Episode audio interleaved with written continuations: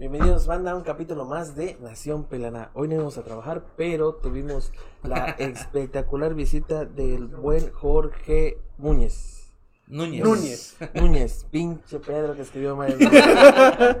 ¿Qué tal, un gustazo, ¿Cómo un placer estar Bienvenido, aquí con bienvenido a tu ustedes. casa. eh, por la, pues, pues, por invitarnos, ¿no? A este programa. Y de verdad que un placer porque pues es primera vez que participo en, en algo que realmente pues me gustaría aportar, ¿no? Claro, claro. Buenas opiniones, a lo mejor eh, apoye tanto a la gente que nos ve como a nosotros en lo personal, ¿no? Entonces, pues le damos, ¿no? Sí, claro que sí. A ver, platícale un poco a la gente por qué nos visitaste y qué les, y a, qué, a qué te dedicas, pues. Bueno, la visita se debe a que normalmente, pues antes de vacaciones, yo, yo vengo a Mérida a, a, a- a visitar a los socios que normalmente nos mandan, pues turismo, un poco de turismo a Río Lagartos. Y a ustedes también para invitarles en algún momento que quieran hacer un post ahí. Estaría fantástico. En donde ustedes gusten, puede ser en la playita, puede ser en don, varios lugares muy bonitos y Bien. comer un cevichito ahí, Ah, algo uno. que se le pueda preparar porque realmente pues eh, a eso me dedico, ¿no? Básicamente yo soy guía de naturaleza, eh, estoy certificado por la NON 09 eh, por el gobierno federal. Eh, básicamente mi mod- modalidad es interpretación ambiental, ¿no? Entonces, yo vivo en una reserva natural, en la reserva natural de Ría Lagartos. Y Río Lagartos es una vasta zona que es protegida, que cuenta con diferentes ecosistemas, ¿no? Lo bonito ahí que es que pues, son cuatro poblados que están dentro de esa reserva natural y viven en conjunto a las reglas que ciertas dependencias nos ponen para poder subsistir en la zona, ya que pues como son zonas protegidas, los pobladores no pueden eh, tomar ciertos recursos como normalmente se pueden hacer en otras zonas, ¿no? Ok. Entonces, la intención de, de ser guía de naturaleza fue porque es, un, es una economía un poquito más autosustentable y más eh, favora- favorable para la naturaleza, ¿no? Entonces, tratamos de que cualquier turista que llegue a la zona mostrarle nuestras formas de vida, o sea, no de vida, perdón, de vivir en ese lugar. No solamente te llevo a visitar a los flamingos, a ver a, a diferentes especies de aves o a los cocodrilos que viven allá, sino que te explico del porqué de las cosas, ¿no? ¿Por qué vivimos en estas zonas? Eh, ¿Qué tipo de animales pueden subsistir aquí? ¿Qué tipo de ecosistemas tenemos acá? Y del por qué. Ah, muchas gracias. ¿Tiene roncito? Mezcal. Nos falta. No, no es, no es broma, con nos gusta. Que gusta. Eh, no, no, no, no, no. Ah, bueno. Para calmar así las ansias, porque así, no, como es primera vez, pues ahí Ya, no, ni parece la primero. lengua se va para más, ¿no? Entonces, eh, eso es lo que le ha parecido, bueno, pues tengo 18 años trabajando de esto, ¿no? Empecé desde muy joven, básicamente yo empecé pescando, dejé los estudios porque pues no dio mi cheto para más. Y básicamente me gustó lo de la naturaleza. Eh, mis papás son pioneros de, de- de turismo en Río Lagartos. Eh, aprendí de ellos, aprendí de mucha gente de Río Lagartos que se dedicaba en antaños a hacer turismo, pues a como sin ninguna experiencia sobre cursos, talleres, sino como que más eh, Empírico. empírico exactamente. Entonces, a base de ellos fuimos aprendiendo y también a base a nosotros que fuimos tomando cursos y el gobierno nos fue mandando más cursos, pues fuimos aprendiendo. Y ahora la perspectiva de hacer un tour en Río Lagartos es mucho más amplia, porque no solamente te vas con el conocimiento de, de, ay, mira, vi los flamingos, vi estas aves, sino que también del por qué esas aves viven allá, por qué ese tipo de ecosistemas se dan allá y por qué puedes ver muchos más animales que en, otro, en otros lugares, ¿no? Entonces, no solamente de la parte turística te hablo, ¿no? Sino que también la parte bonita de vivir en ese lugar. ¿no? Como por ejemplo, em, Río Lagartos, su riqueza de Río Lagartos y los poblados cercanos es de que ellos tienen unas temporadas que respetan La veda, ¿no? las famosísimas vedas. Toda la costa de Yucatán tiene las vedas, pero no todas las respetan, ¿no? Sin embargo, esa zona de Río Lagartos es muy respetada por los pescadores. Si te ven pescando algo que no estás pescando en, en la que no es de temporada, Temporada. te suben tu lanchita y ya no sales a pescar, así literal, te castigan y todo eso, ¿no? Y eso ha, ha hecho que mu- mientras más vaya pasando los años, pues la riqueza se siga eh, conservando, ni siquiera almacenando, ¿no? Conservando, así pegan los huracanes, los frentes fríos y todos. eh, se conservan esas, esos, esas tierras, esas costas, ¿no? O sea, respetar la veda ayuda a que la misma especie se vaya este, reproduciendo de Re- manera segura, ¿no? de manera más natural que estar depredándola durante todo el año, ¿no?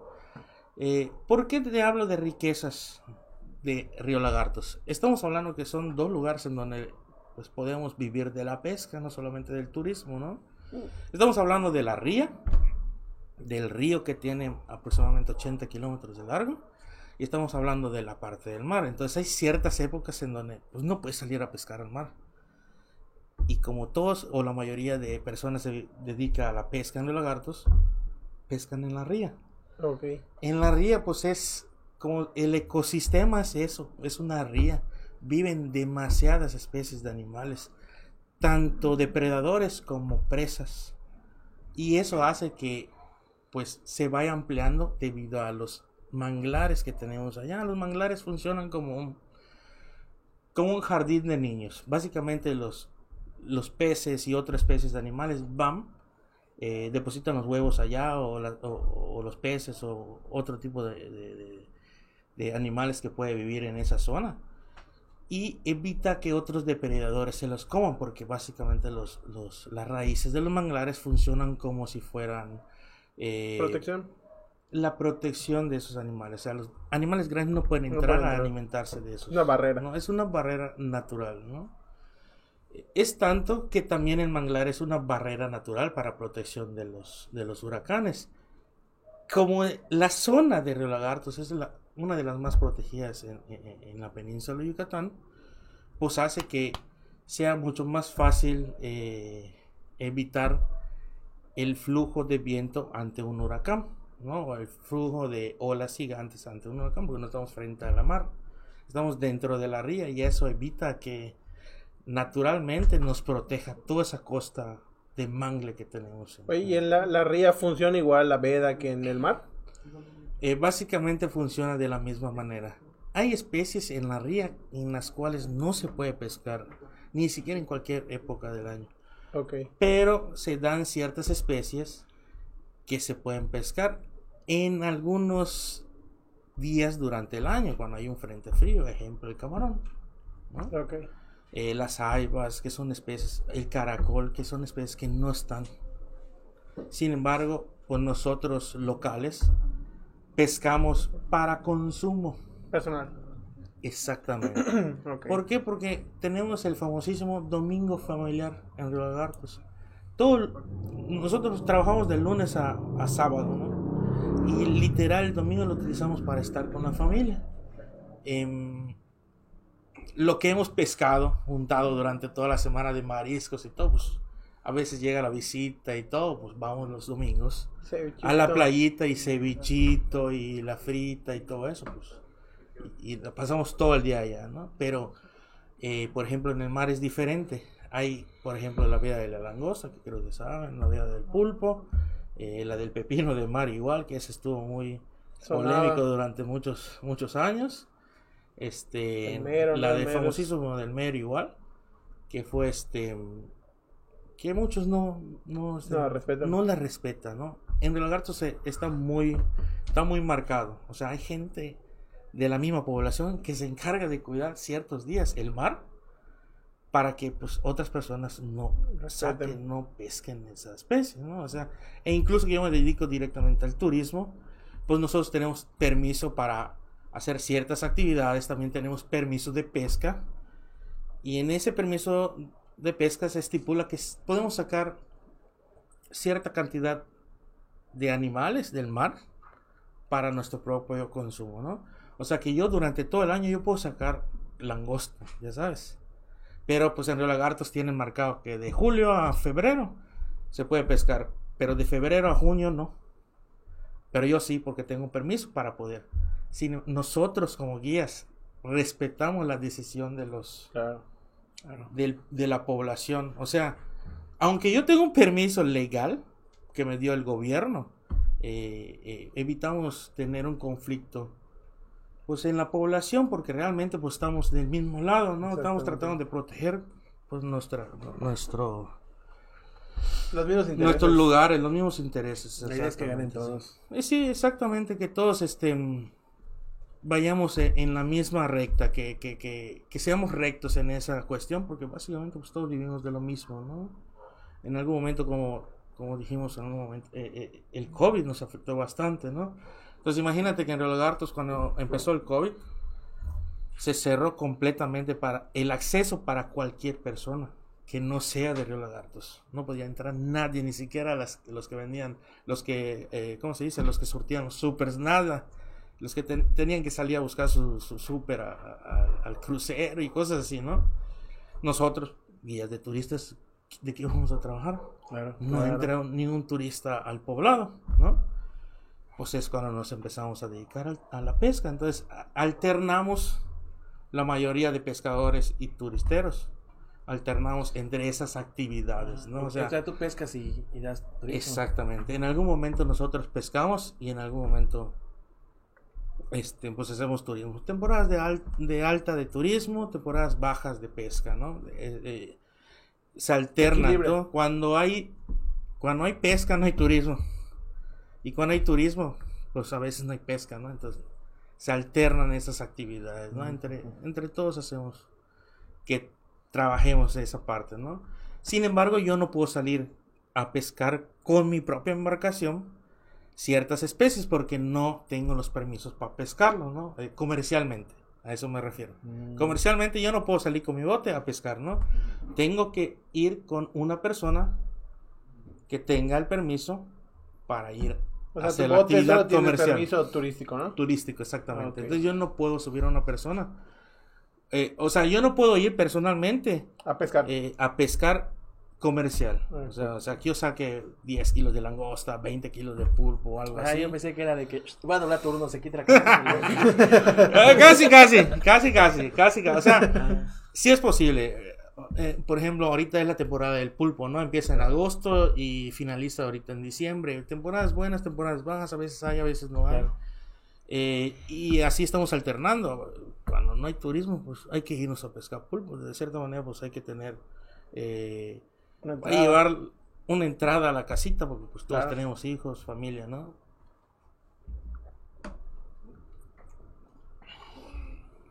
Pensé que tenía ropa. y este y este pero la vida de los lagartos es muy bonita, es la más tranquila que puede haber. Eh, muchos envidiarían vivir en la zona donde donde pues van a visitar porque pues es diferente a donde ellos de donde ellos vienen, ¿me entiendes? Claro. Eh, hablando pues de gente extranjera, pues hay mucha extranjera que se ha enamorado de los lagartos que pues imagínate ya viven ahí, como en cualquier otra parte de la costa de Yucatán, o sea, estamos hablando de, estoy generalizando, pasa en todos lugares, pero es lo que nosotros como un pequeño puerto estamos empezando a vivir. No estamos a gran escala como pues otras partes de la costa de Yucatán, donde pues ya está repleto de extranjeros, ¿no? Puede ser adueñado realmente. Exactamente, entonces en Río Lagarto se está empezando a dar, ¿no? Poco a poco, pero pues tiende a ser a dificultades de, de a veces, ejemplo, el COVID, que pues a ver, no hay dinero, tienes que vender pues un, una lancha, una tu casa, tu coche y todo para poder, pues no hay más entradas, entonces ¿cómo le hacen, no? Claro. Y es cuando pues la gente de lana pues aprovecha a obtener ciertas eh, cosas materiales o terrenos, territorios en la zona para poder. En el lagarto es muy difícil porque nadie puede. Nadie puede porque eh, como está dentro de la reserva natural, como te digo, no hay documentación legal que a ti te acredite que tú eres dueño de ese terreno.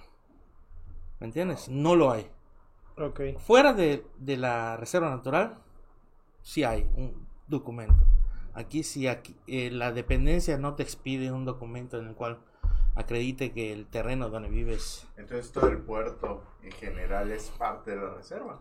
Eh, no todo, cierta parte, ¿no?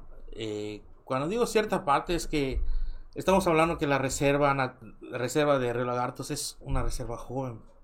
Eh, se declaró en los noventas, ¿no? Y casi casi en los 2000 se, se ve, bueno, se declara reserva de la biosfera de Río Lagartos, o sea, el punto más alto en cuestión de conservación y preservación de áreas, ¿no? Entonces son cosas que no, que para la gente del lugar fue un cambio muy drástico, ¿me entiendes? Porque antes de hacer algo, bueno, que se podían hacer ciertas cosas en el lagartos, ahorita ya no se pueden hacer.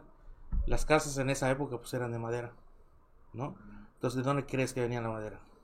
Del mismo lugar. Sí. Entonces entra toda esta, se empiezan las vedas, se empiezan a cuidar ciertos recursos y es también donde nosotros empezamos a, a, a- a, pues asistir a este tipo de talleres y cursos que nos empiezan a dar las dependencias para poder eh, tener una vida sustentable dentro de la reserva natural. O sea, las diferentes actividades que tú puedes realizar para tener una ganancia sin perjudicar a la reserva, ¿no? a la reserva, ¿no? O sea, más que pescar, más que eso, las diferentes actividades que puedes hacer, ¿no?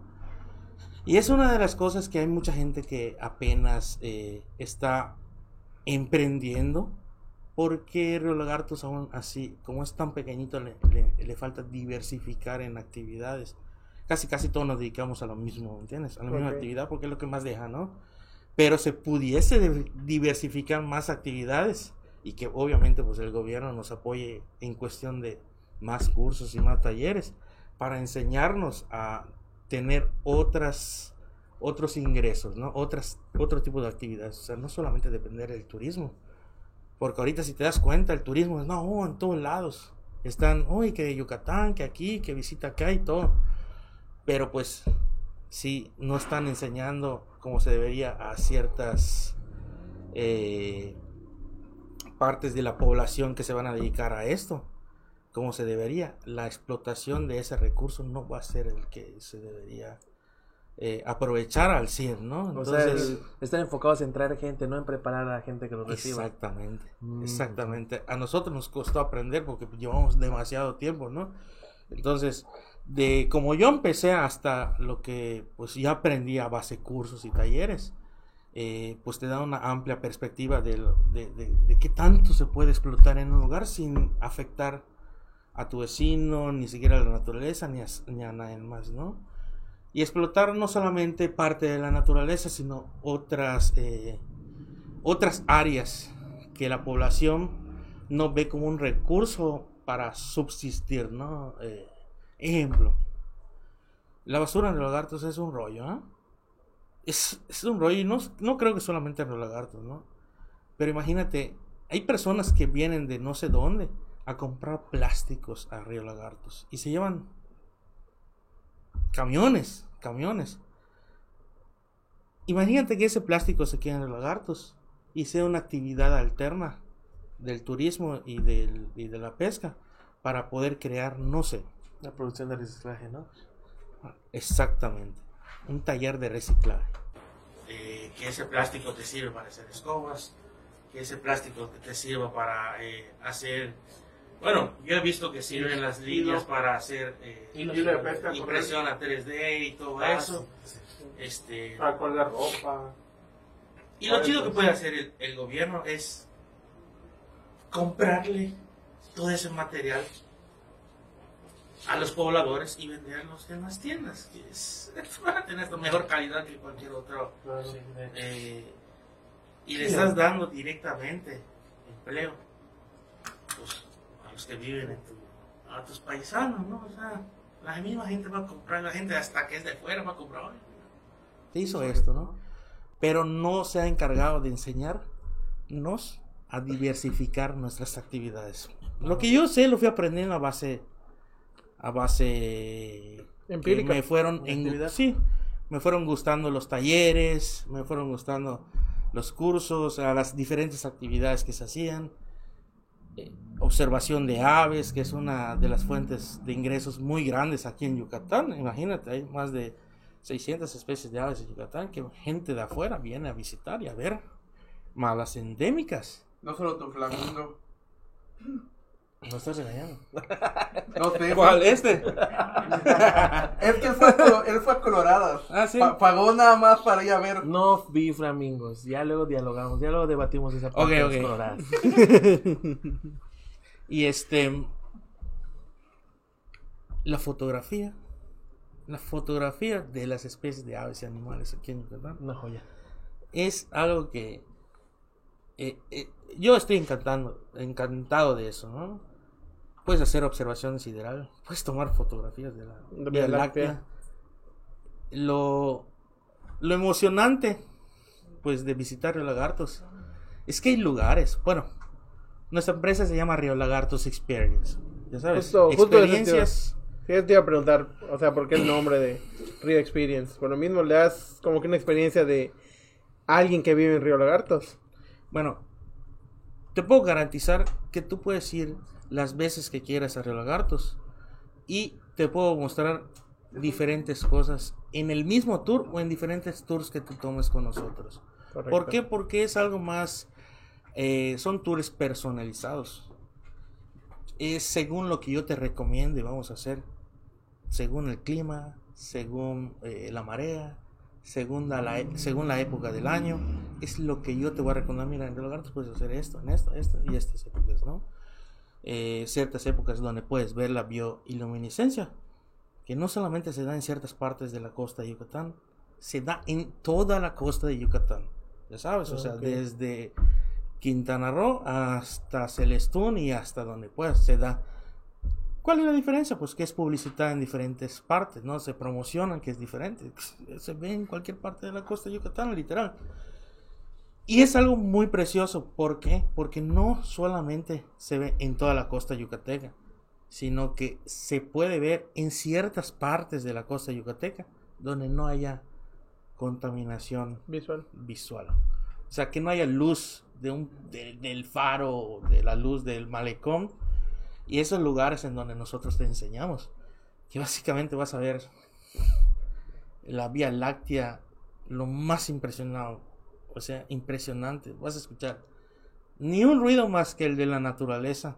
Vas a poder ver cosas que no en cualquier lugar de la península de Yucatán puedes ver por la contaminación, ¿no? O sea, contaminación de los poblados cercanos a las reservas, a, las playas y a todo este tipo de ecosistemas, porque básicamente eh, los ecosistemas que nosotros tenemos en Río Lagartos se, los puedes encontrar en cualquier otra parte de la costa de Yucatán, literal.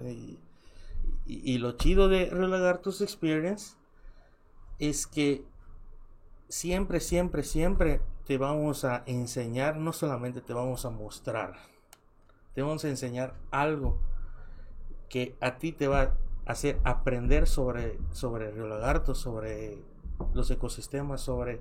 Es, va a ser muy productivo para ti y para nosotros también, porque básicamente en cada tour es algo nuevo que vamos a ver. Siempre, siempre y garantizado. Siempre, siempre te voy a mostrar algo nuevo y te voy a enseñar y te voy a mostrar y te voy a platicar, te voy a explicar sobre del porqué de ese, de ese animalito, de esa planta, por qué está viva, por qué vive ahí y todo esto.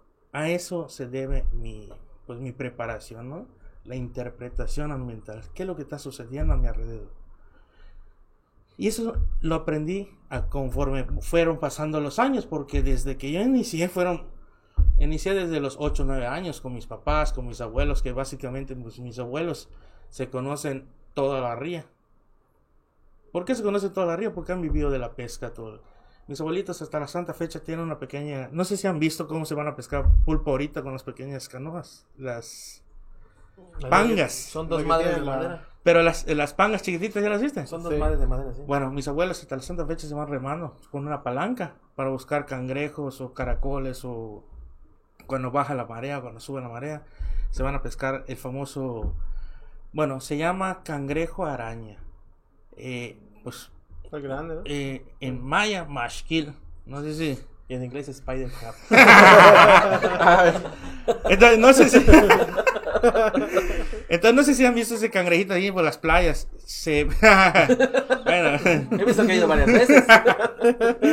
pero pues se pesca para la pesca del pulpo, ¿no? Entonces mis abuelos toda la vida se han dedicado a eso, porque es una actividad que solamente se hace de noche. Y es impresionante porque tú vas a la- al malecón de, de, de Río Lagartos y al frente está el manglar, que es el, el borde natural de protección que tenemos. Y vas a ver lucecitas. Y ves cómo se mueven alrededor. Y todos se quedan, oye, ¿qué es? Pues también mi, pues, mi trabajo es explicarte de que, aunque yo escuche que pues, como metiche casi casi, no, pues fíjate qué es esto.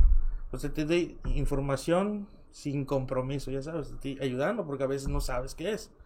Y aquí a que se lo preguntes a alguien, pues a lo mejor te da una respuesta errónea Claro. y te trato de apoyar con saber qué es, qué es lo que está sucediendo, ¿no? Entonces mis abuelos toda la vida se dedicaron, nosotros íbamos desde muy pequeños y, así fuimos aprendiendo. Básicamente conocemos cualquier parte de la ría en Río Lagartos, o sea, desde San Felipe, que es un pueblo, bueno, es un puerto que está a 10 eh, kilómetros de Río Lagartos, que igual, ni qué decir, San Felipe es igual de bello. San Felipe, Río Lagarto, Las Coloradas, el Cuyo tienen algo eh, que los especifica, ¿no? Que los, eh, ¿cómo se dice? Que los identifica como puertos, ¿no? Y San Felipe, pues es lo más cercano que tenemos. O sea, podemos ir, bueno, a mí me encanta ir con mi lanchita al puerto o a la playa de San Felipe, porque nos queda cerquísima, ¿no? Em, el hecho es que desde esa edad, desde mi corta edad hasta la santa fecha, fuimos viendo los cambios que han suscitado eh, en Río Lagartos, tanto a nivel eh, poblado, tanto a nivel natural, como a nivel este, ¿cómo te puedo explicar? Eh, social de la zona. Fueron cambiando muchas cosas, ¿no? Para bien y para mal. Más empleos, menos pesca y viceversa, dependiendo las épocas, ¿no? Eh, ahorita pues estamos tratando de, de brincar la crisis que hubo pues del, del COVID, ¿no? Ok. Eh, y del COVID para aquí fue una época que pues, básicamente no sabíamos ni qué iba a pasar, ni qué iba a pasar estas vacaciones incertidumbre. siquiera, ¿me entiendes? Antes del COVID nosotros como poblado íbamos subiendo. estaban El turismo, ¿no? el turismo estaba a reventar en Río Lagartos para todos, para todos en, en general, las tienditas, todos, todos, todos, todos. Cierran y de ahí sopas, nada, nada. Abren de nuevo, que fue creo que el, si no te miento, el 16 de septiembre. ¿Cuánto tiempo estuvo cerrado? No, desde el De marzo a 14, septiembre. Ca- 16 de marzo. 16 de Me marzo. recuerdo porque queda así en shock. Hasta el 16 de septiembre. Entonces fue un cambio radical en nuestras vidas que no tienes idea, porque imagínate de estar chambeando todos los días a no hacer nada desde el 16 de marzo hasta el 16 de septiembre, Septiembre. pues cambia de cierta manera tu forma, a- a- como estabas acostumbrada, habitual, a, a trabajar, hacer, hacer, hacer, y ya, ya llevabas un, pues cambia todo esto y empiezan a, las malas noches, esto, esto, y qué vamos a hacer, El y esto estrés. el estrés, la ansiedad de, de qué onda, ¿Qué, qué, qué va a pasar, ¿me entiendes? ¿Me voy a Como decías, ¿no? La incertidumbre. Sí, la incertidumbre que así, horrible, horrible, horrible, horrible, ¿no? Y ya fue cuando empezamos a, a con mis suegros, empezamos ya a pescar, nos íbamos al río, eh, no había, imagínate, había pesca, había tanta pesca, que por el COVID los precios de todo el marisco se fue abajo. De la langosta, del pulpo. Chale, que voy a comprar la costa. Mucha banda conoció la langosta. No, no, no, déjate de que lo teníamos como para hasta para comerlos, guardarlo y comerlo.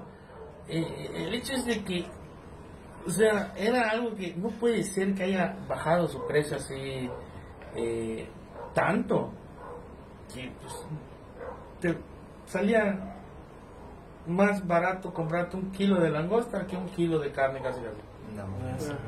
Me imagino, ¿qué vas a desayunar hoy? Langosta. Ah, otra vez. Una vez. Cachis. Entonces, pues la gente que está acostumbrada a que antes de la temporada se prepararon, pues todos compran cosas. eh, pues cambiaban sus, sus accesorios para que no tener un, un mal momento en el mar. Claro. Y sale caro todo eso, ¿no? Entonces llega la temporada de pesca, pescas todo lo que puedas, vas, vendes. Cuando llegas y sacas tus cuentas, no, ni alcancé para pagar. No, hombre. Ya sabes, si es un cierto lapso donde no hay. Y a, y a darle, y a darle, y a darle. Abren el 16 de septiembre. Para los lagartos. Desde el 16 de septiembre y todo lo que fue de ese año, el turismo estuvo, se desbordó, o sea, mucho. Obviamente entendimos de que pues, hasta yo quería salir de Todos mi querían casa. salir, ya sabes, sí, claro. O sea, quería estar fuera porque ya era demasiado estrés estar pues encerrado. Es Y literal un encierro. en. Exactamente así. Un encierro. Y eso, oye, ¿cómo puede ser? Y así van a seguir los años y así, así. Bueno, eso estoy hablando que pasó ese año, ¿no? O sea, desde que se abrió hasta... Llega el año y como nosotros sabemos qué temporadas llegan eh, para altas y bajas.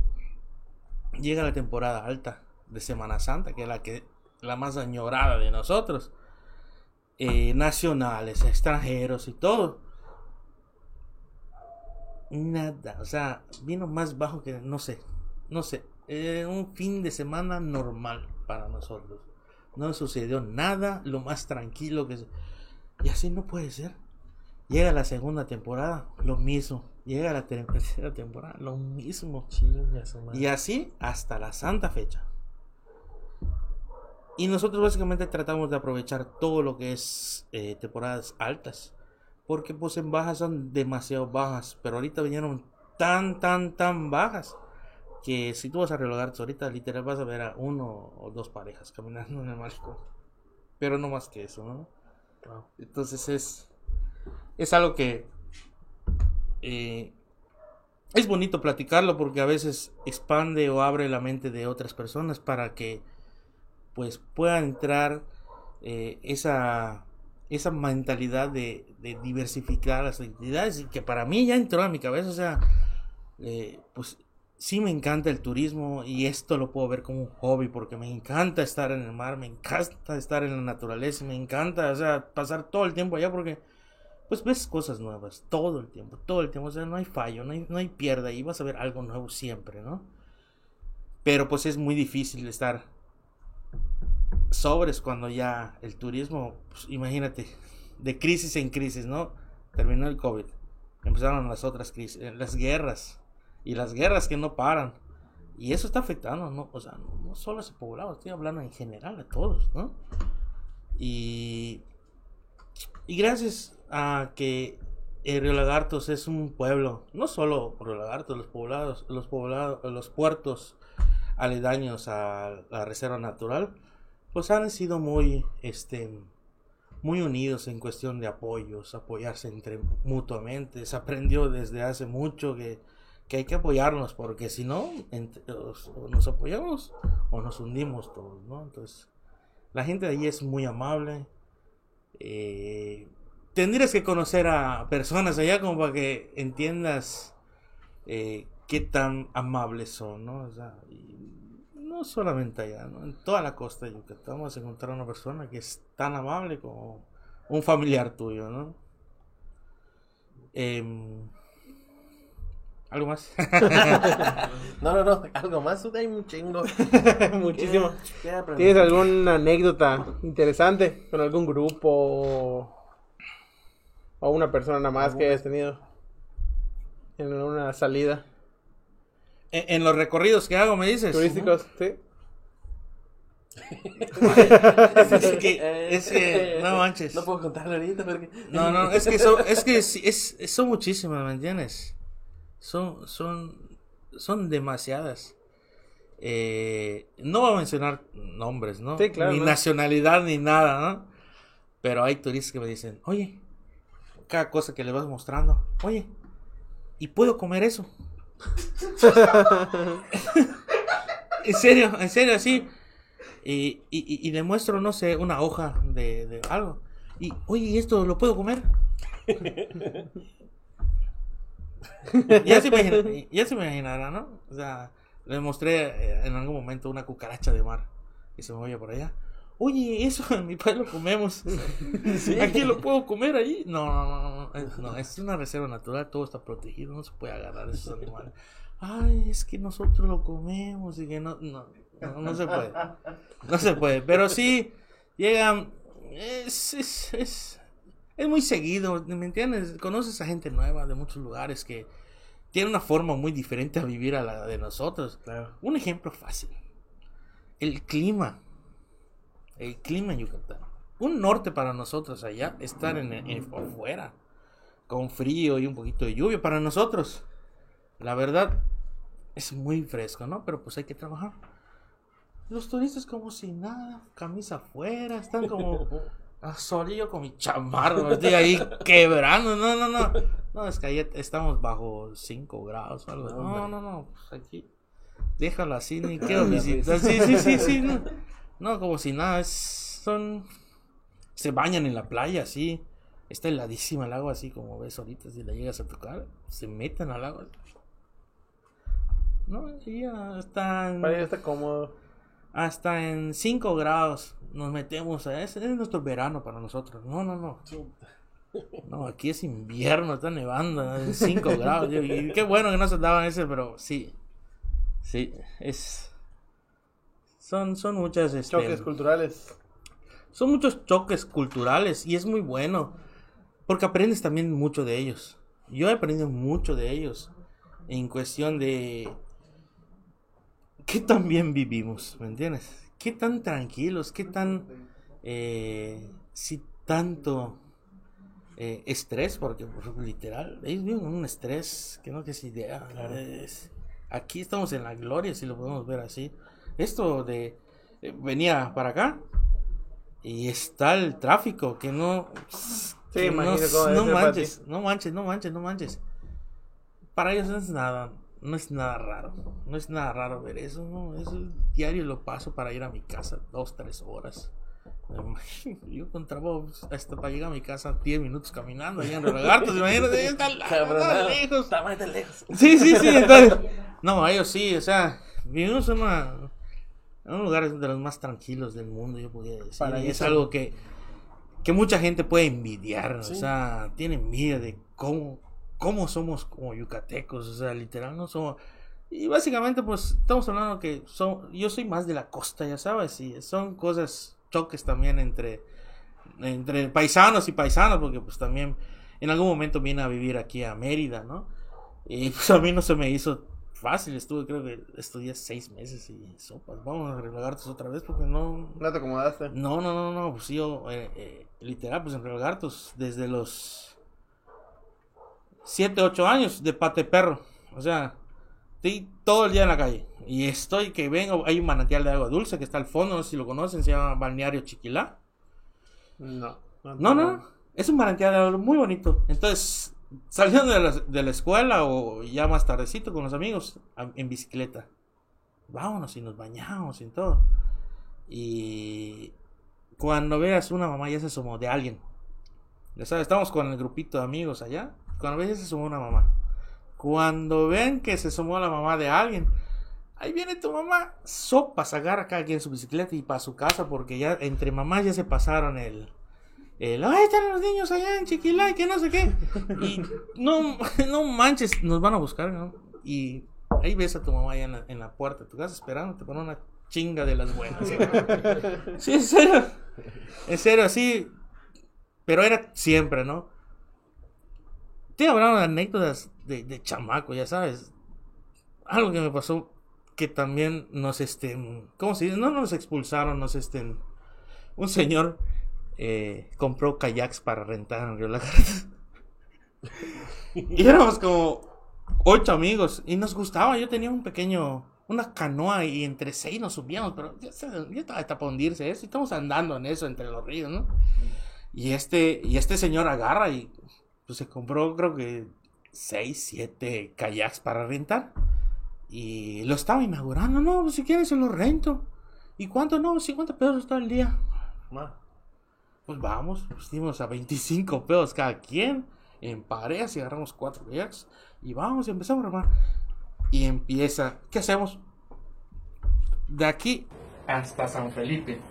No, nos va a hacer tarde, que no se te hablaron que salimos como a las 2 de la tarde, después del almuerzo. y dale, empezamos a darle. Dale, llegamos a la mitad del camino, pues como el viento, o sea, somos chavos, no sabíamos qué onda, ¿no? Como el viento está a nuestro favor, pues el viento hace que te esfuerces menos, ya sabes. Llegamos a San Felipe, pegamos, ¿saben qué, señores? Nos queda hora y media de, este, de luz. y si no regresamos, nos va a agarrar el mosco en el camino y todo. Pues compramos aguas ahí en San Felipe. Nos volvimos a subir. Te estoy que ni 10 minutos en lo que compramos y nos volvimos a subir empezamos a regresar. Y no habíamos ni recorrido la cuarta parte de lo que habíamos. Ya estábamos cansados, muchachos. Porque está el viento así fuerte, ¿no? En contra ahorita y no avanzas y no avanzas. Y habían cuates que se pegaban al manglar, se quedaban agarrados un rato porque ya no podían. Y así, bueno, llegamos a la como a las ocho y media. En el mero faro, ya viste donde están las letras de y está el faro. En el mero faro estaban los papás, estaba la marina, estaba la guardia costera, estaban los soldados, estaba el capitán del puerto. Y nosotros así bien fresco ya, ya llegamos a Río Gato, ya sabes, ya llegamos cuando sopas. El primero que se va, toma chancletazo y vámonos. De uno en uno, de uno en uno nos llevaron a nuestra casa. Ahí está. Eh, ya como a los 15 días, ya que ya se había pasado el rollo. Fuimos con el señor otra vez. Oye, no, ustedes están vetados. ¿Qué problema me metieron? ¿no? Están Tu buscando foto, que se fueron, los- que se salieron al mar. Y no, no, no, qué rollo, qué rollo, no. Es, está gacho, está gacho, no. Imagínate, de noche, 8, 8 y media estamos regresando. No hay luz, no hay nada. No, No, no llevamos lámpara, no queríamos que íbamos a llegar tan tarde. Pero pues, no queríamos que también el viento iba a estar tan fuerte como para, puta, sí.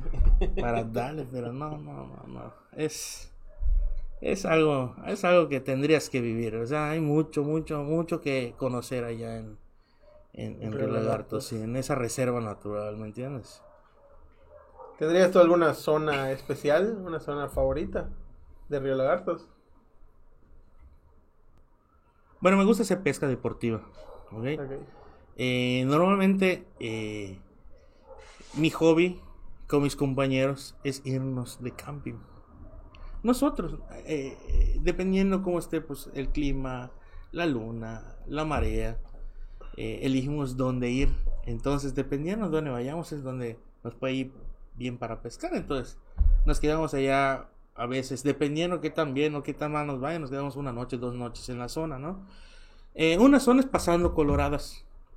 Eh, le, le dicen Angostura. Angostura es una de las zonas más bonitas que vas a visitar. ¿Por qué? Porque está la ría y está el mar así a 50 metros. Ya sabes, es una carretera que los divide. Entonces puedes acceder de tres maneras: en bote, en carro o en bote por el mar. Ya sabes. A nosotros nos gusta ir en bote, pero por la ría. Es pasando las coloradas. Sí, pasando O sea, las yendo para el cuyo. Exactamente. Ok.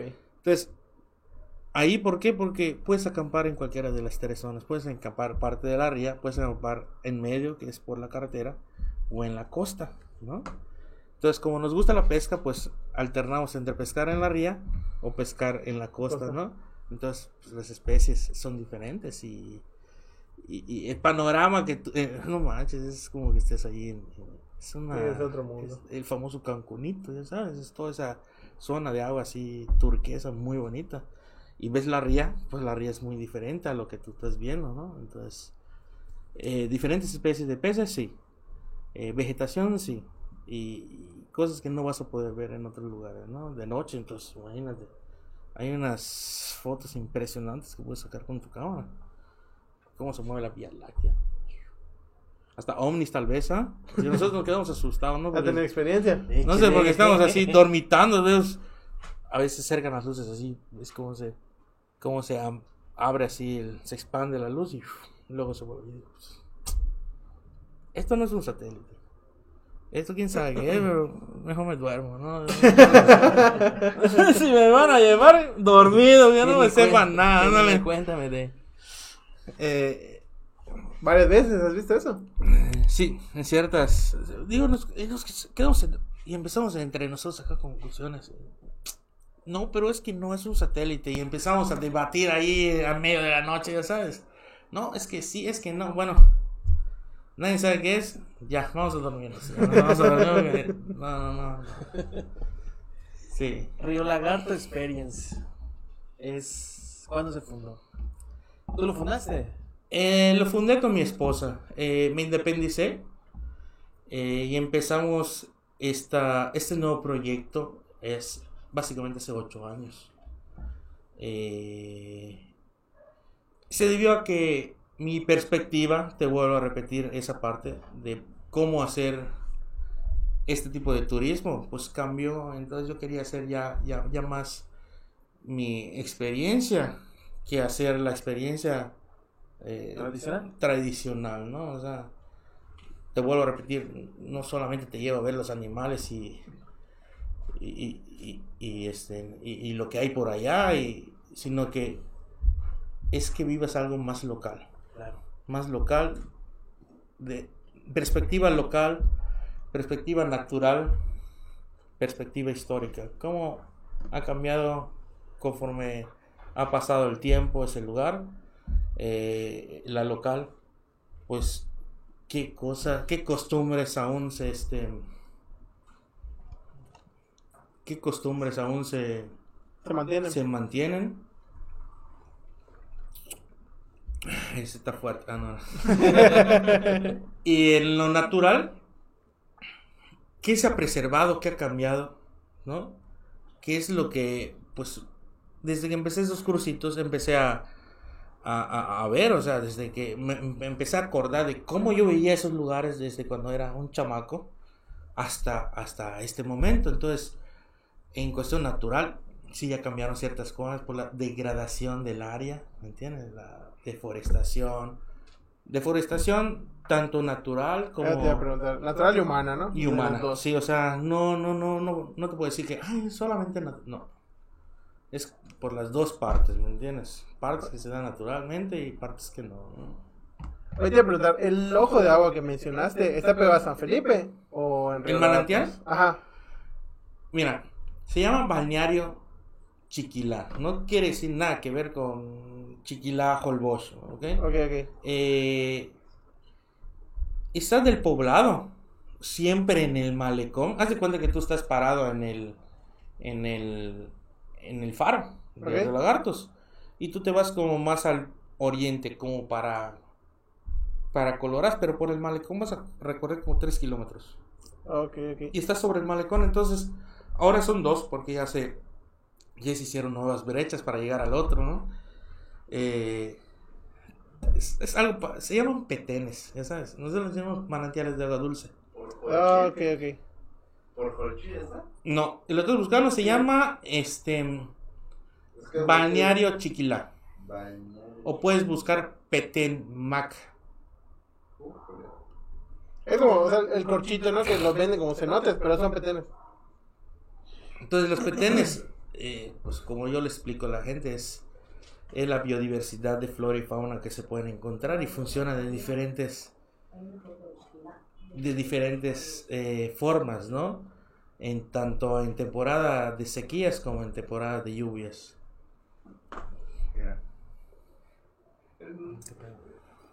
Supongo que, que, que Baki va a poner la foto por la acá. y la ponemos. ¿Cuál es? ¿Cuál es? A ver, porque yo no lo conozco. Ah, no, sí, ¿no? Ah, no, ese es, es un manglar majestuoso ese. Es... ¿Qué te puedo decir? Tiene más de 200 años, 300 años. Ya no está, ¿me entiendes? Ya, eh, pues, por la edad que tiene, ya se... Ya murió, ya Sí, por- Entonces- su ciclo, ¿no? Ya vuela. pero era tan majestuoso que como está cerca del agua dulce, cuando un mangle rojo está cerca de agua dulce tiende a crecer con más rapidez y a morir menos, ya que como el agua de la ría es agua salobre, la combinación del agua de sal y el agua dulce. El único mangle que puede sobrevivir a esas condiciones de salubridad cambiante es el mangle rojo. Esa es la diferencia entre una ría y un río. La diferencia entre una... La ría es agua dulce y agua salada. Ok. El río es agua dulce, Dulce. que proviene eh, de las montañas, ¿ok? Aquí, eh, pues básicamente es un estero, lo conocemos como un estero, ¿no? Que es el brazo de tierra que se abre y hace el paso del agua de mar hacia dentro de tierra firme. Ok. Se forma el estero, ¿no? En términos más como que de ecosistemas, se llama ría, porque es la mezcla del agua dulce y el agua salada. El agua dulce básicamente proviene de los ríos subterráneos que hay en cualquier parte de la costa de Yucatán, ¿no? Y gracias a, bueno, se le llama ecosistema ría, eh, porque al ver dos, dos tipos de aguas, dulce y salada, pues hay especies que pueden vivir mm, en agua dulce y en agua salada. Ejemplo, tenemos dos especies de cocodrilos, cocodrilos de agua dulce y cocodrilos de agua salada, y entre otras especies que se pueden dar allá, ¿no? Hablando del manglar, eh, la cantidad de sal se aumenta o baja, ellos pueden, eh, eh, no repercute tanto en su, en su, en su sistema, ¿no? Porque ellos absorben agua, filtran agua y eliminan e- ese nivel de sal, ¿no? Y hay otras especies que se encuentran allá. Y si en algún momento en, en época de sequía que empieza alrededor de marzo, abril, mayo, junio, mucho calor, y secas, obviamente se secan ciertas zonas de, de- de allá, pues el agua en la ría tiende a, el agua salada, perdón, o la salinidad del agua aumenta, porque el agua se evapora y en una parte de la ría, básicamente del puente de Coloradas Ok. para, Colo- para el Cuyo, eh, en la ría se expande. Del puente para Río Lagarto, San Felipe, la ría se acorta, Se o sea, queda angosta, ¿no? Entonces, eso hace que al cambio de mareas eh, no alcance para sacar todo el agua que hay en la ría, por lo que cuando hace el cambio, en vez de que saque toda el agua, vuelve a meter parte de esa. Esa agua se estanca naturalmente. Es un proceso natural que se da en la ría. Por lo que en ciertas épocas de, de abril, mayo, puede alcanzar entre 5 y 8 veces más salada que el agua de mar. Ya sabes. Entonces, especies no pueden sobrevivir en esas, en esa hi- agua hipersalada, ¿no? Entonces, tienden a morir vas a ver, oye, pero ¿por qué está el mangle muerto? ¿No? No, pues está muerto porque pues, hubo un cambio de, de salida del agua. Y no es que está muerto, se está protegiendo a que evitan a dar, o evitan, tiran todas sus hojas pensando que están muertos, ¿no? Y en ciertas épocas como en estas es cuando empiezan a florecer, entonces empiezas a ver cómo empiezan a brotar sus hojas. Entonces no es que muerto, sino que es como un tipo de, de forma de protegerse ante esta inminente cambio, posiblemente se muera el árbol, ¿no? Hay muchos que mueren y hay otros que no. Entonces, es algo que, que, que- que sucede en ese, en ese lugar, ¿no? Entonces, en los petenes, este petén que está en el balneario Chiquilá, pues colinda con la ría. En ciertos días de, de marea alta o baja, tú puedes ver la, la diferencia de color en el agua, ¿no? O sea, cuando está bajísima, el agua de la ría, o sea, sale todo al mar, eh, que hay un cambio de aproximadamente de 50 centímetros aproximadamente de agua. El color del manantial de agua dulce es azul, como que este es un cenote, así impresionante, bonito, te estás bañando, y- pero cuando sube, si tú te bañas en marea baja y sientes el agua, la vas a sentir apenita salada. Cuando sube esos 50 centímetros y pruebas el agua, No, hombre. pero un poquito, porque si te tomas de más te puede dar algo. ¿no? Vomito. No lo cuentas. Exactamente, entonces es, es muy diferente ciertas Cae temporadas del año, ¿no? Lo padrísimo es que si tú visitas Río Lagartos ahora en invierno, vas a sentir la temperatura del agua de esos petenes diferente a la temperatura de la ría. Y si tú visitas eh, pues Río Lagartos en temporada de secas, o sea, abril, mayo, marzo, abril, mayo, junio, julio, la, tempo- la temperatura del agua del manantial de agua dulce o cualquier ojo de agua, como le decimos nosotros, es muy diferente a la temperatura del agua de la ría. ¿Qué temperatura más baja? Ejemplo. Ahorita en invierno. Bueno, lo que pasa es que los manantiales de agua dulce mantienen su temperatura. La única que cambia es la que está afuera en el clima, ¿no? O sea, el agua de la ría. Esa es la única que cambia. Cuando tú sientes ahorita en- en- en invierno eh, los frentes fríos, si tocas el agua de la ría, perdón, del mar, está helada, ¿ya sabes? Pero toca el agua de un manantial. Está caliente. Está caliente. Sí, en serio. Y si, y si tú tocas, No sé, yo no he ido, güey. y si tú tocas el No agua, es biólogo. güey. pero si tú tocas el agua de un manantial en, en abril, mayo, eh, es, Otra historia. está helada. O sea, si tú agarras un vaso así como este y, y directo del agua del manantial, va a pasar como lo que hace La Eh, la- condensación. Exactamente, va a sudar, como decimos nosotros, ¿no? Pero el agua de la ría está caliente, hasta preparas un café con eso si quieres, está Ah. caliente, o sea, ni, ah, bueno, a mí cuando está hiper caliente no me da ganas de bañarme, ¿no? Aguas termales. Pero to- sí, casi, casi, pero tocas el agua del manantial, está más fresca que quién sabe qué, o sea, Con tu cubeta lo terceas. Le echas un poquito. Oye, hace poco vi unas fotos, no me acuerdo de dónde eran. Hay alguna zona de Río Lagartos que se vea como la parte donde no se pueden unir las aguas. Mm, Sí, es correcto. Eh, se da ahorita en época de, de invierno, ¿no? Eh, hay más lluvia por los frentes fríos. Ok. Entonces, en lo que viene siendo casi, casi toda la temporada de secas, el manglar, eh, bueno, el mangle eh, muda hojas todo el año, ¿ok? Esas hojas, la mayoría, se puede quedar atrapadas entre las raíces o simplemente eh, la marea se lo lleva y, se- ya, ¿no? Entonces, cuando esta hoja cae y se queda entre las raíces, pues son miles de hojas, imagínate, se descompone. Se llama proceso de oxidación. Se vuelven naranjas, ¿no?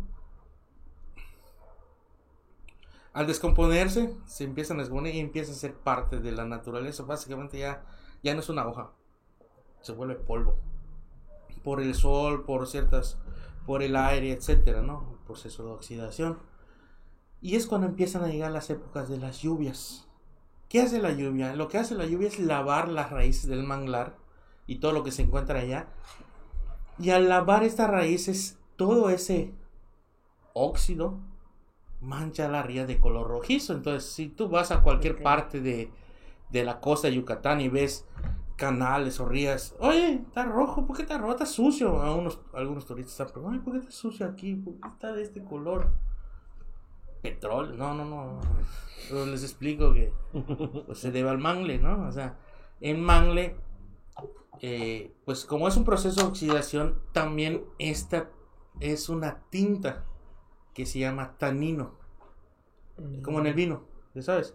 Que en algún momento eh, se supone que los mayas lo utilizaron, ¿no? Para el color rojizo, para el color rojizo, ¿no? Entonces, esta al, descompo- al descomponerse se mezcla con el agua y esta mancha toda la, la ría. Entonces, aparte de mancharla, son nutrientes que le dan a la ría. Están nutriendo toda la ría de nutrientes. No solo... ecosistema súper inteligente. Exactamente, no solamente, no es una contaminación, no, están nutriendo toda la ría.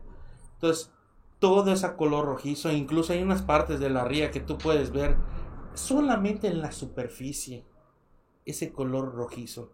Y si la, y si la mueves, vas a ver el, el agua El agua como normal. normalmente se ve. Pero ese tanino hace que se manche. ¿Por qué choca? ¿O ¿Por qué se ve esa división?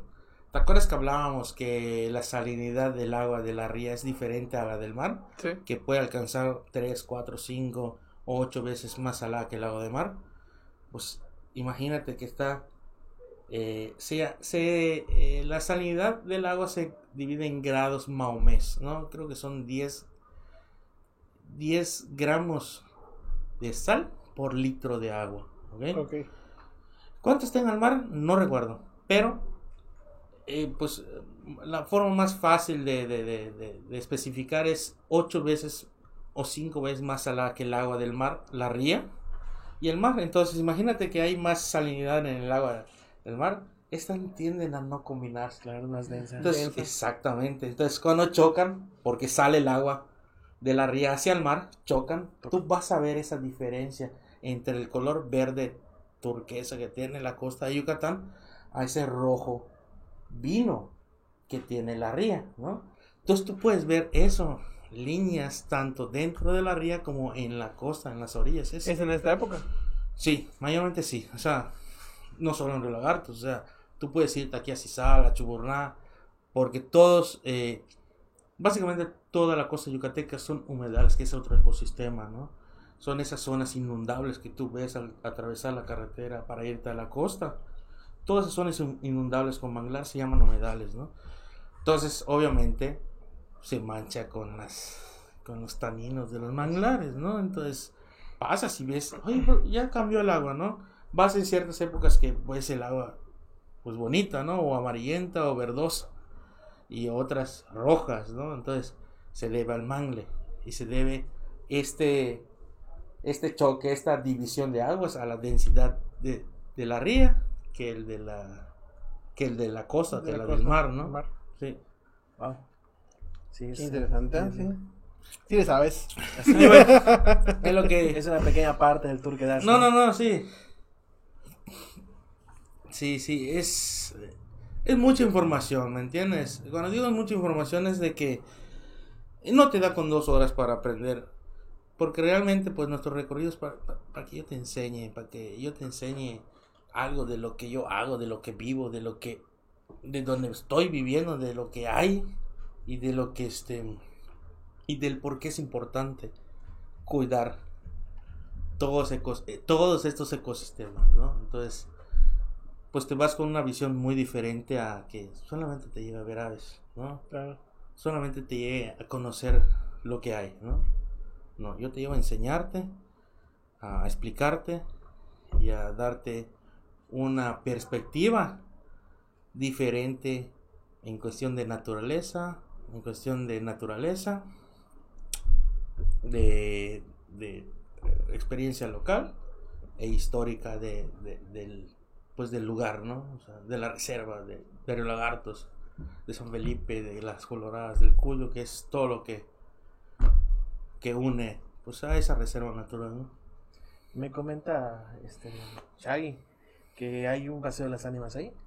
Sí, este empieza ahorita en noviembre.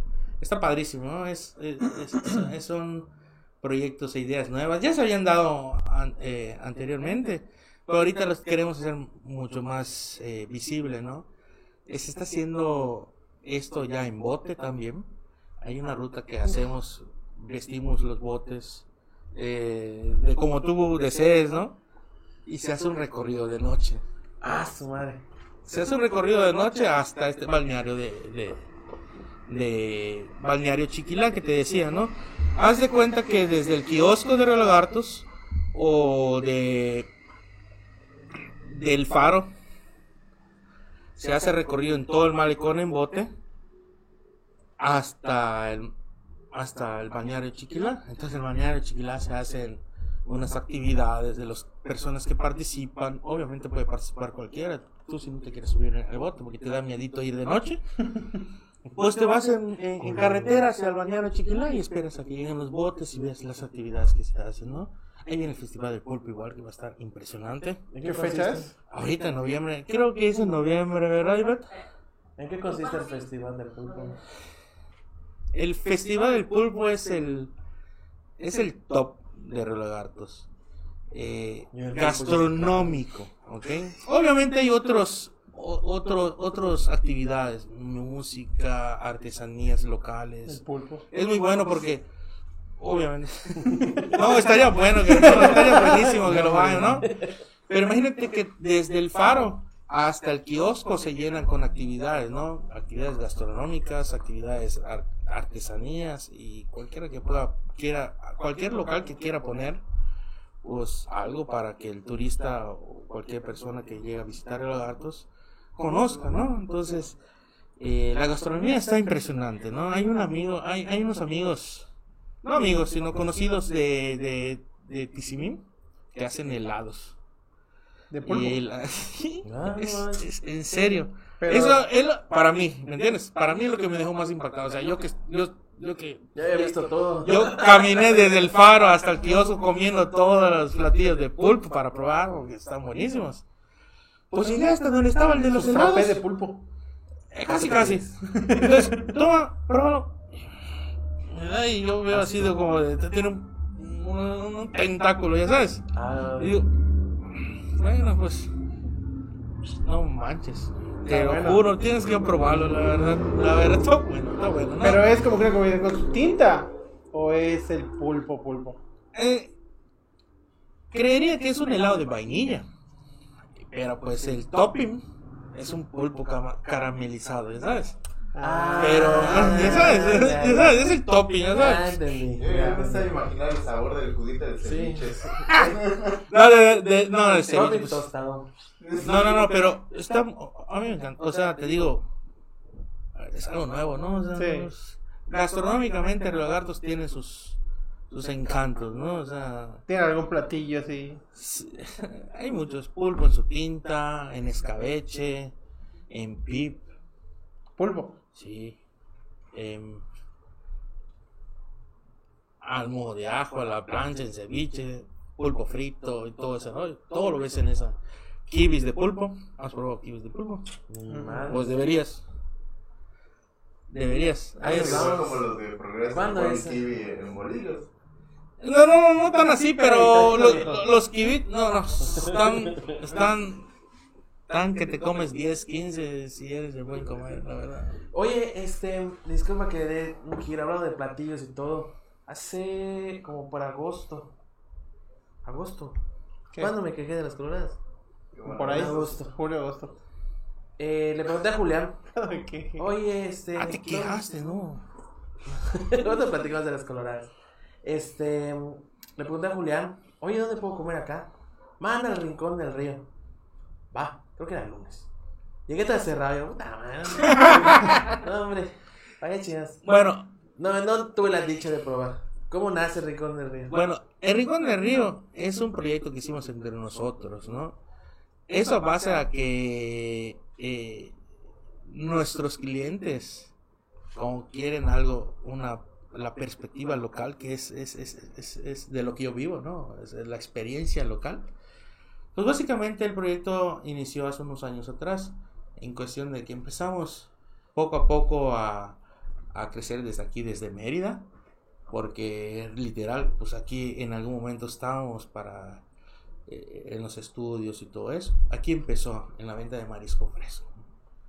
Y de allá nos regresamos a Río Lagartos porque Río Lagartos Experience en conjunto de Rincón, este, abrimos el Rincón de Río en Río Lagartos, ¿ok? ¿Cuál es la intención de abrir? Eh, no es echar tierra a nadie, pero como platicábamos antes de que pues ya poco a poco pues gente extranjera se está haciendo de, de todo. Casi, casi somos los únicos, porque también hay restaurantes locales allá en Río Lagartos, muy aparte de nosotros, pero somos muy poquitos, ¿ok? Que estamos tratando de dar la mejor experiencia a nivel gastronómico, que no se pierda esa parte local. Claro. Entonces, yo no te voy a dar algo que en cualquier otro restaurante vas y lo vas a comer. ¿Cómo es la idea? ¿Cómo es el proyecto? Bueno, pues somos una pequeña cooperativa familiar en donde cual está mi esposa, el hermano, mi suegro, mi suegra. Y cada uno de ellos son una parte esencial del rincón de río. ¿Ok? Mi suegro pues es pescador y todos los días sale a pescar, el sustento de la, de la familia y todo eso, ¿no? Entonces, ahora en vez de que el pescado lo venda a cualquier otra persona, se lo vende directamente al rincón.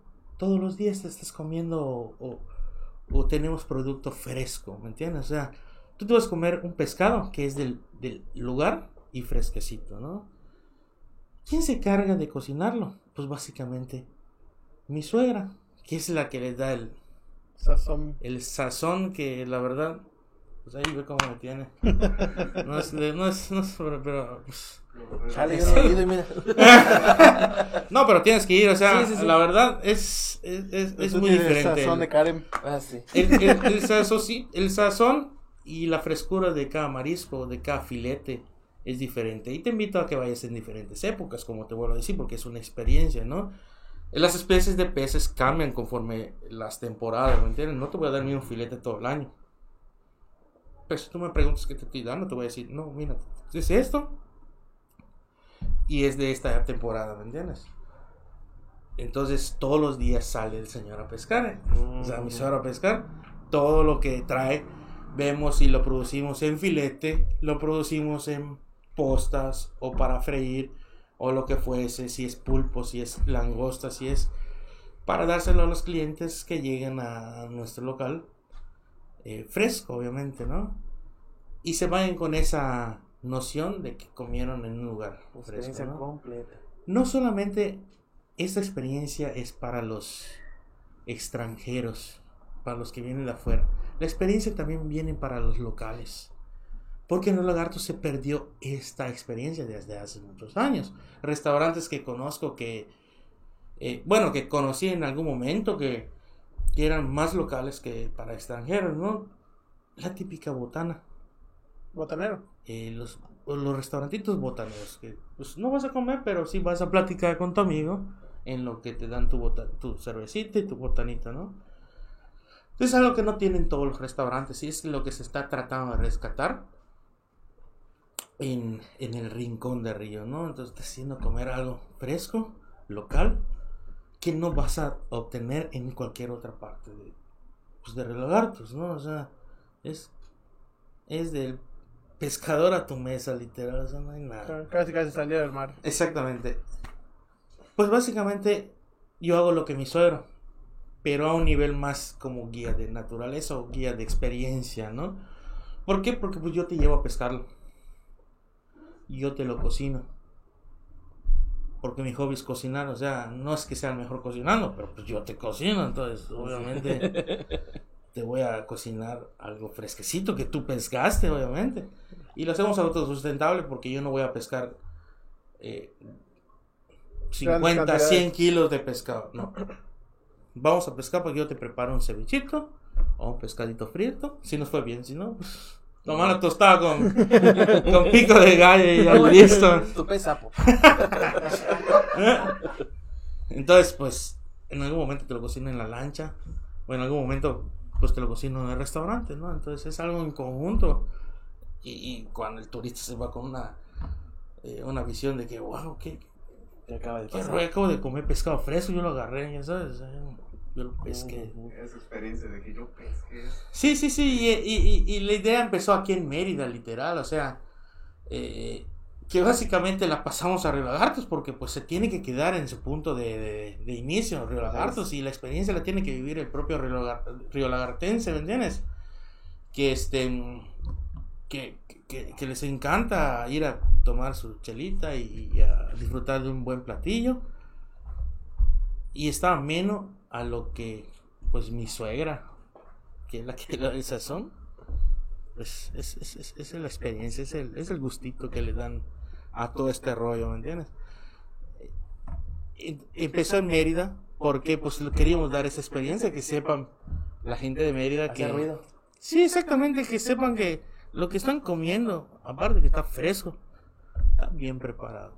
Es como nosotros comemos. Aquí no hay de que, ay, es que come poco pimienta. No, discúlpame, aquí comemos así. Si te va a hacer mal porque le pusimos un poquito de pimienta, pues. Pero si no le pones pimienta, no tiene el sabor que debería. Claro. Esa forma de cocinar ese pez, ¿no? O sea, ya no es. Ya no es local, ya es lo que puedes comer, ¿no? Los extranjeros están más a evitar a que tengan un problema estomacal. No pueden comer cualquier cosa.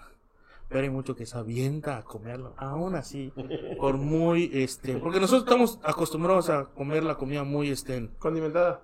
salpimentada, condimentada, ¿no? Entonces es algo que pues, pues un extranjero no, no tolera, ¿no? O sea, su organismo no lo tolera. Sin embargo, lo comen hasta tanto que les gusta tanto que ni, o sea, se lo comen y ni modo que me haga mal, ¿no? Y se van con la experiencia, no, estuvo muy bueno, pero bueno, pues es, es, es así es, ¿no? Aquí en Mérida pasó lo mismo, ¿no? Mérida no tiene ese problema del sazón. Mientras más sazones sus platillos, están mucho mejor.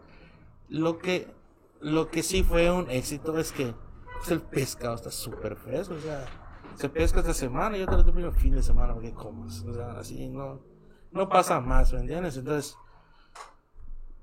un pedacito de filete de pescado a la plancha que te debas sentir la frescura de ese pescado que no tiene ni siquiera dos días congelado, literal. Pero te estoy diciendo que es aquí. ¿Me entiendes? En el lagarto, pues estamos hablando que es del mero, mero, mero día. Allá mínimo, pues para traértelo aquí, tengo que juntar cierta cantidad para que yo lo pueda traer, ¿no? Entonces, ya, eh, lo cocinamos aquí, se hace, ¿no? Dependiendo de qué pesca hayamos tenido, o sea, es lo que te voy a promocionar. Ejemplo, cayeron los pargos, ¿no? El pargo no lo puedes filetear, lo puedes freír. Y si es grande, lo único que puedes hacer, ¿qué es? El famoso chicken shake. Entonces, ese lo preparamos. Y no sé cómo lo preparan por acá, porque nosotros ponemos una cerveza, media caguama. No, no todos. y, y lo meten al horno y es espectacular la verdad. ay ay ay. Ahí tenemos vamos a hacer un post cuando Hacemos gusten ahí en los lagartos vayan. Y vamos a preparar uno en el mero ah, no, no, Vamos no. a armar, podemos armar dos, porque me gustaría, me gustaría entrevistar a un pescador, pero así de los de antaño. ¿Hay? ¿Todavía hay? hay muchos.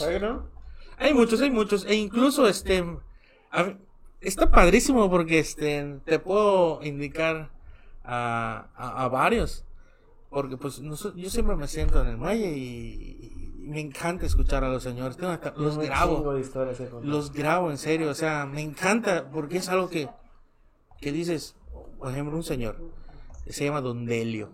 Eh, tienes que preguntar por él, Don Delio. Este, pescadores de hace años, años, años, y vive enfrente de nuestro muelle, donde están nuestros botes, ¿no? Y siempre nos estamos allá y siempre, mira, ¿qué pescaste? Nos dice.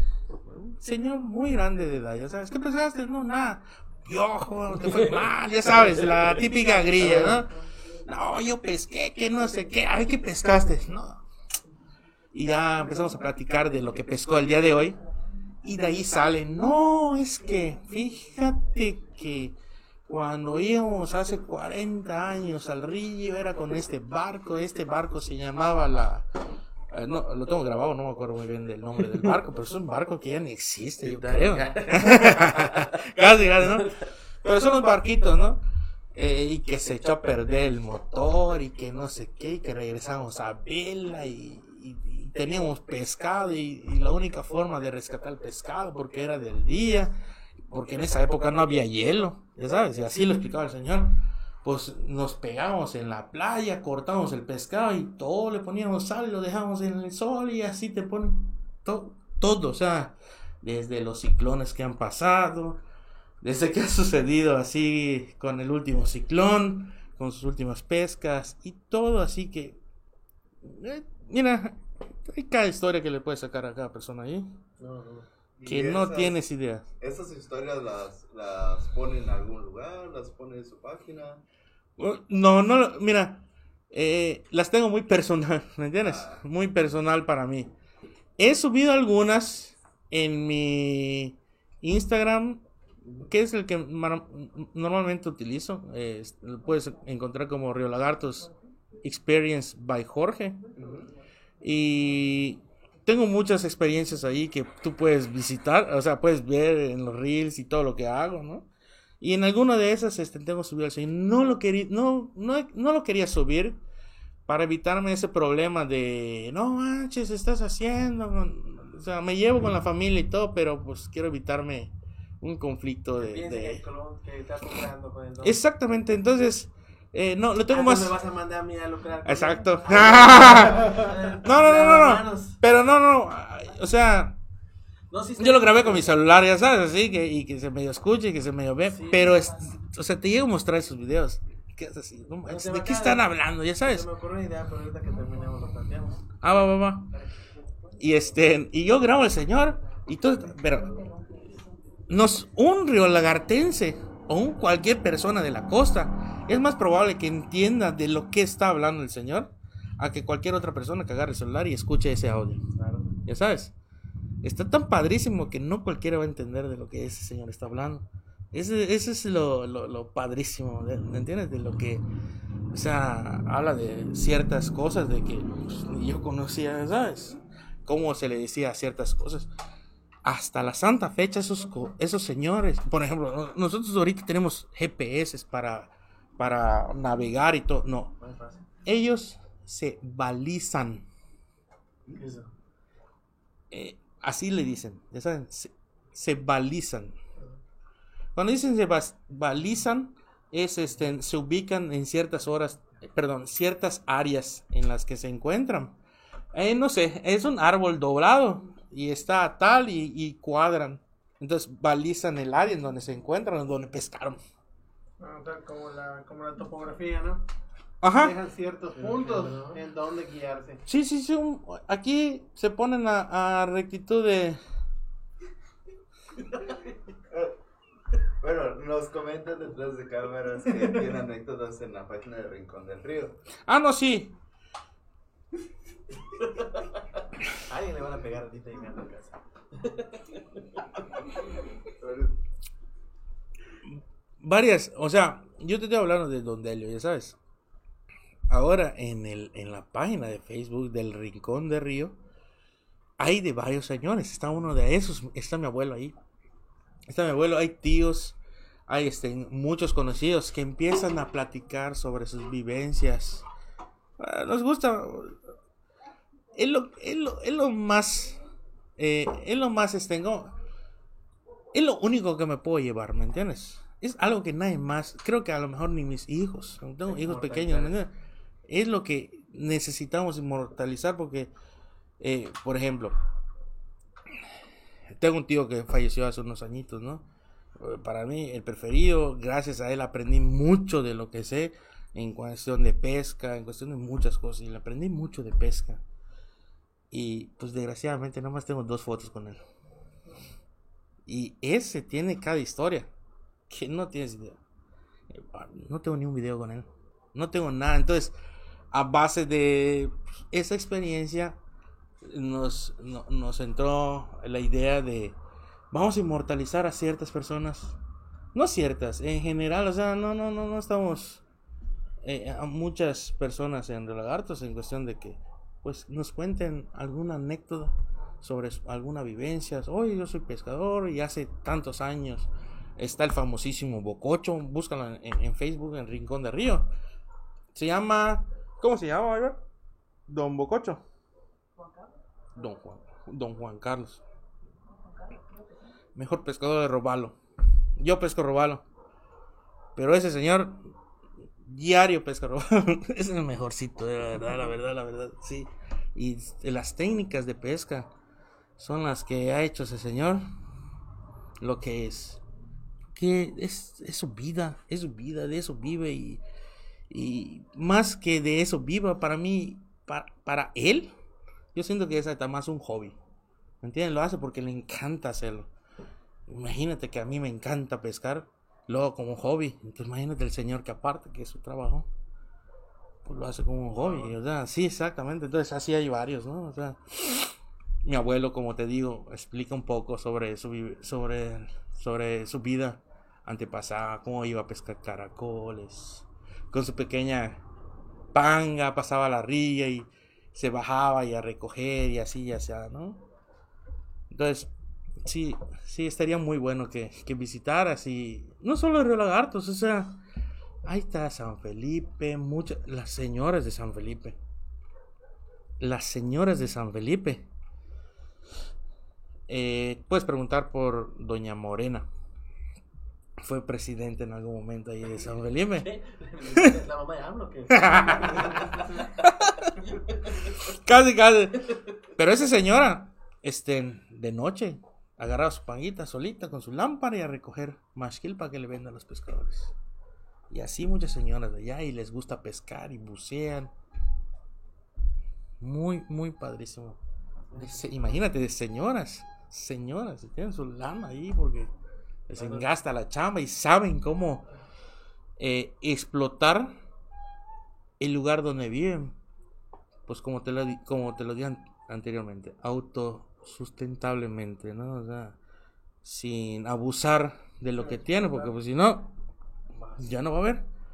Entonces, eh, el Coloraz igual, hay muchas historias. En el Cuyo igual, hay muchas historias que no, no tienes idea.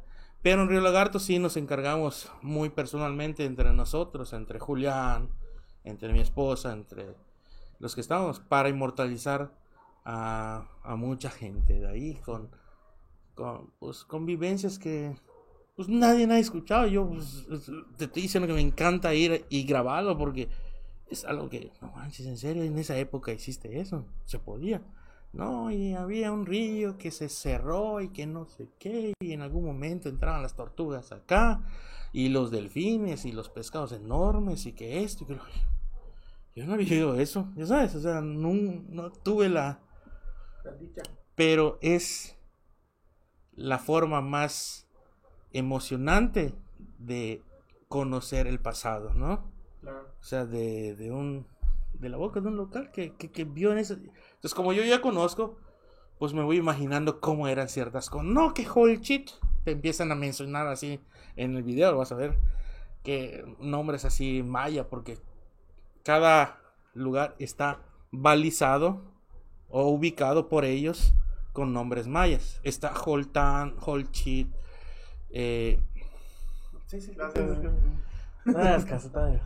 eh, eh, Yoluk, Emal, Naochin y así muchos puntos.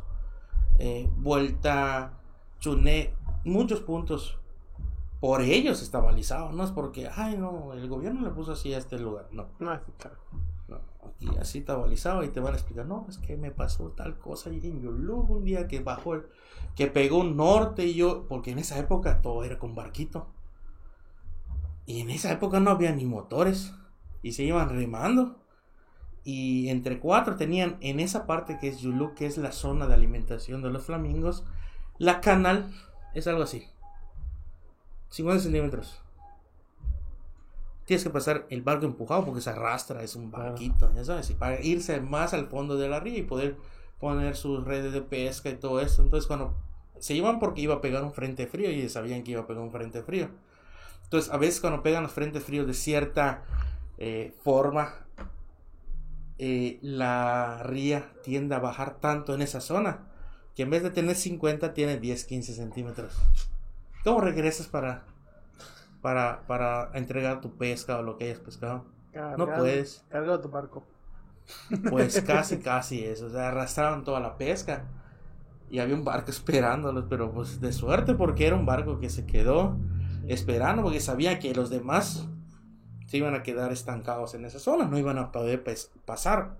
Entonces imagínate que se pasaban caminando. Claro que en esa zona no es tan arcillosa o lodosa, es más como, nosotros le decimos conchuela. Es más como que compacto con conchitas, ¿no? Pues podías pasar caminando a la- al ras de la rodilla, pues, cargando tu pescado como un kilómetro. Para llegar al barco y ves. Entonces, el que se quedaba a cuidar el barco a veces se quedaba dos, tres días. Porque la, la, la marea no, no es que digas, ah, ya subió. Ah, ¿Sabes? es No, tenías que quedarte ahí. Sí. Ah, Está, está, está, está, está- está emocionante, impresionante. Oye, Sí. pues, ah, ustedes están al lado de Silam, ¿no? ¿Está cerca de Silam? En San Felipe queda cerca de Tzilam, pero como a 35 millas, un poquito más lejos. Ah, ok, ok. Bueno, sé que en Silam hay historia de un, de un pirata. Allá en Río no tiene historias De piratas. de piratas. Em, de piratas, tanto, tanto de piratas no. Pero este, en, en la forma en la que eh, en esa época no existía lagartos, ¿me entiendes? Ok.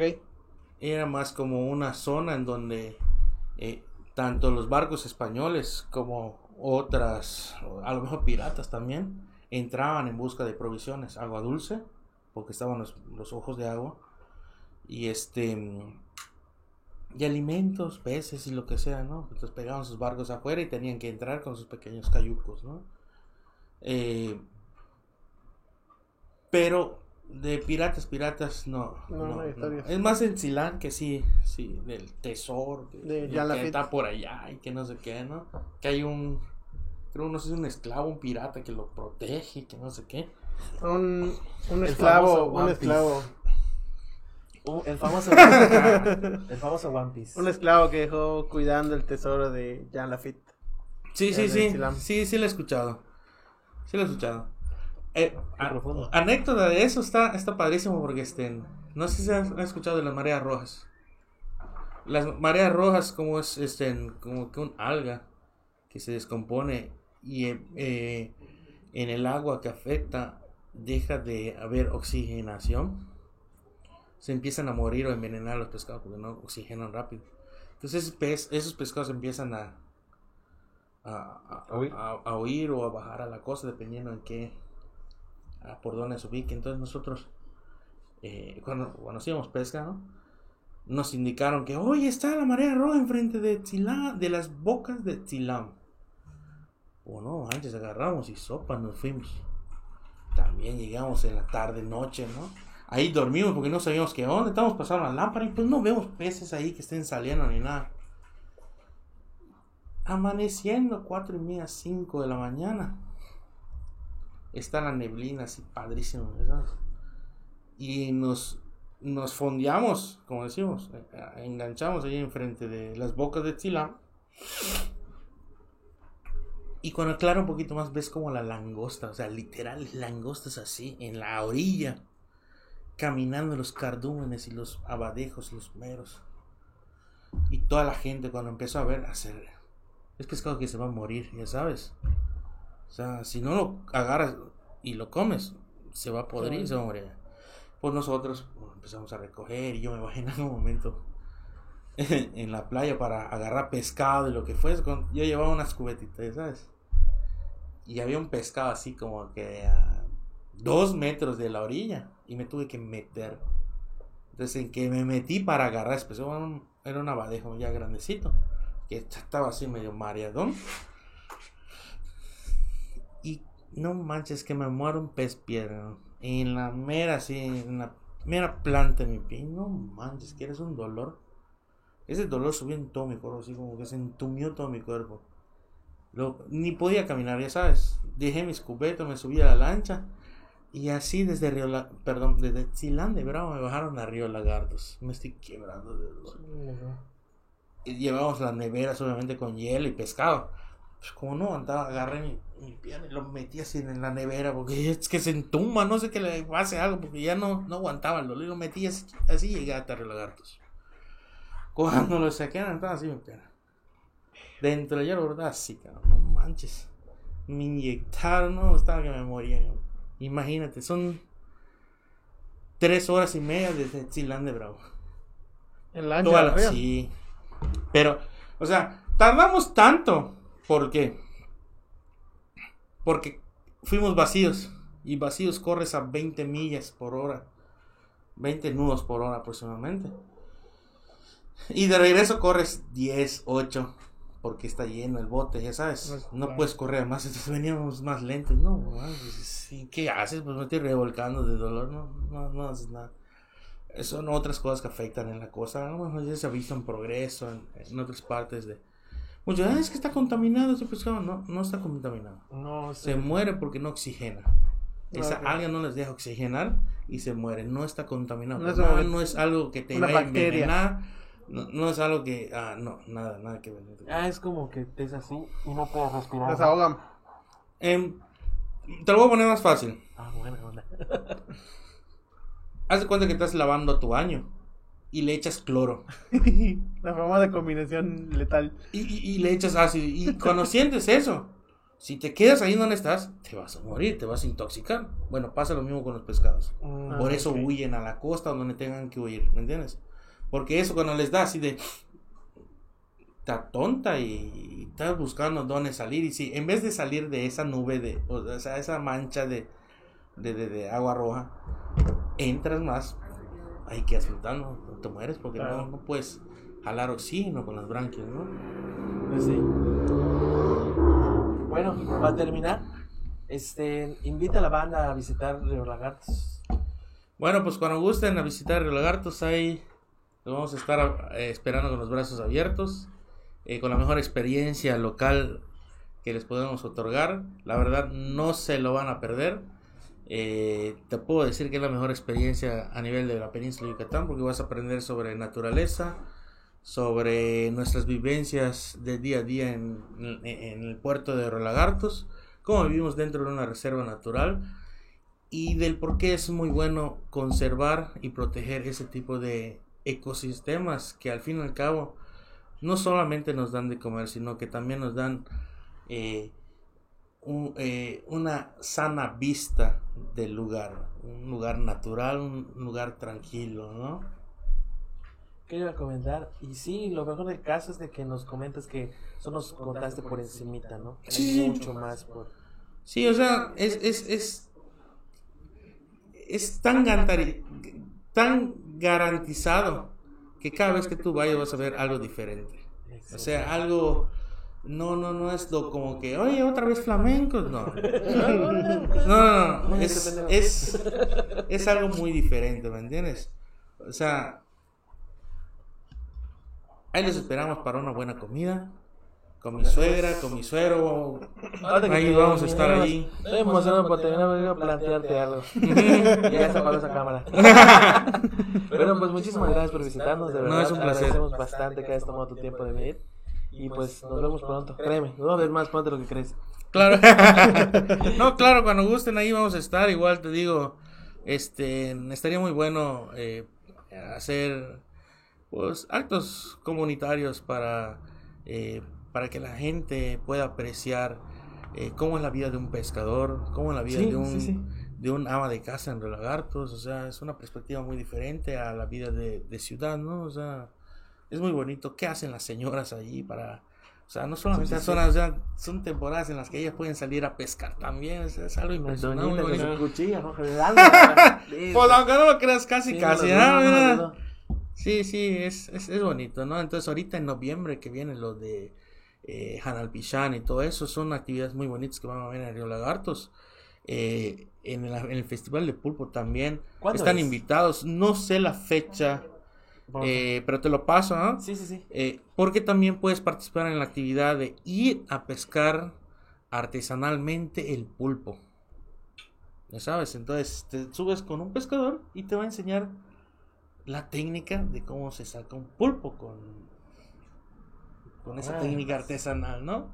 Y otras actividades que tú puedes hacer ahí de, de- para entrar ahí. Y todo. Exactamente, exactamente. Sí, entonces cuando gusten ahí vamos a No, estar. perfecto. gracias. Esperamos Te sí. tomamos la palabra. Y comemos un buen cevichito ahí Ajá, venga, preparado por nosotros porque pues, yo, yo lo voy a pescar, ¿no? Y ustedes van a cortar el tomate, el Ah, ¿cómo va a cilantro. Olvídalo. Te cancela, te cancela la visita. no. Dale, Sí, sí. Pues bueno, onda, un gustazo. No, gra- al contrario, gracias. Muchas gracias, muchas gracias por compartir sus historias. Va, va. Nos estamos viendo, banda. Cuídense. Gracias. Vale, nos Bye. vemos.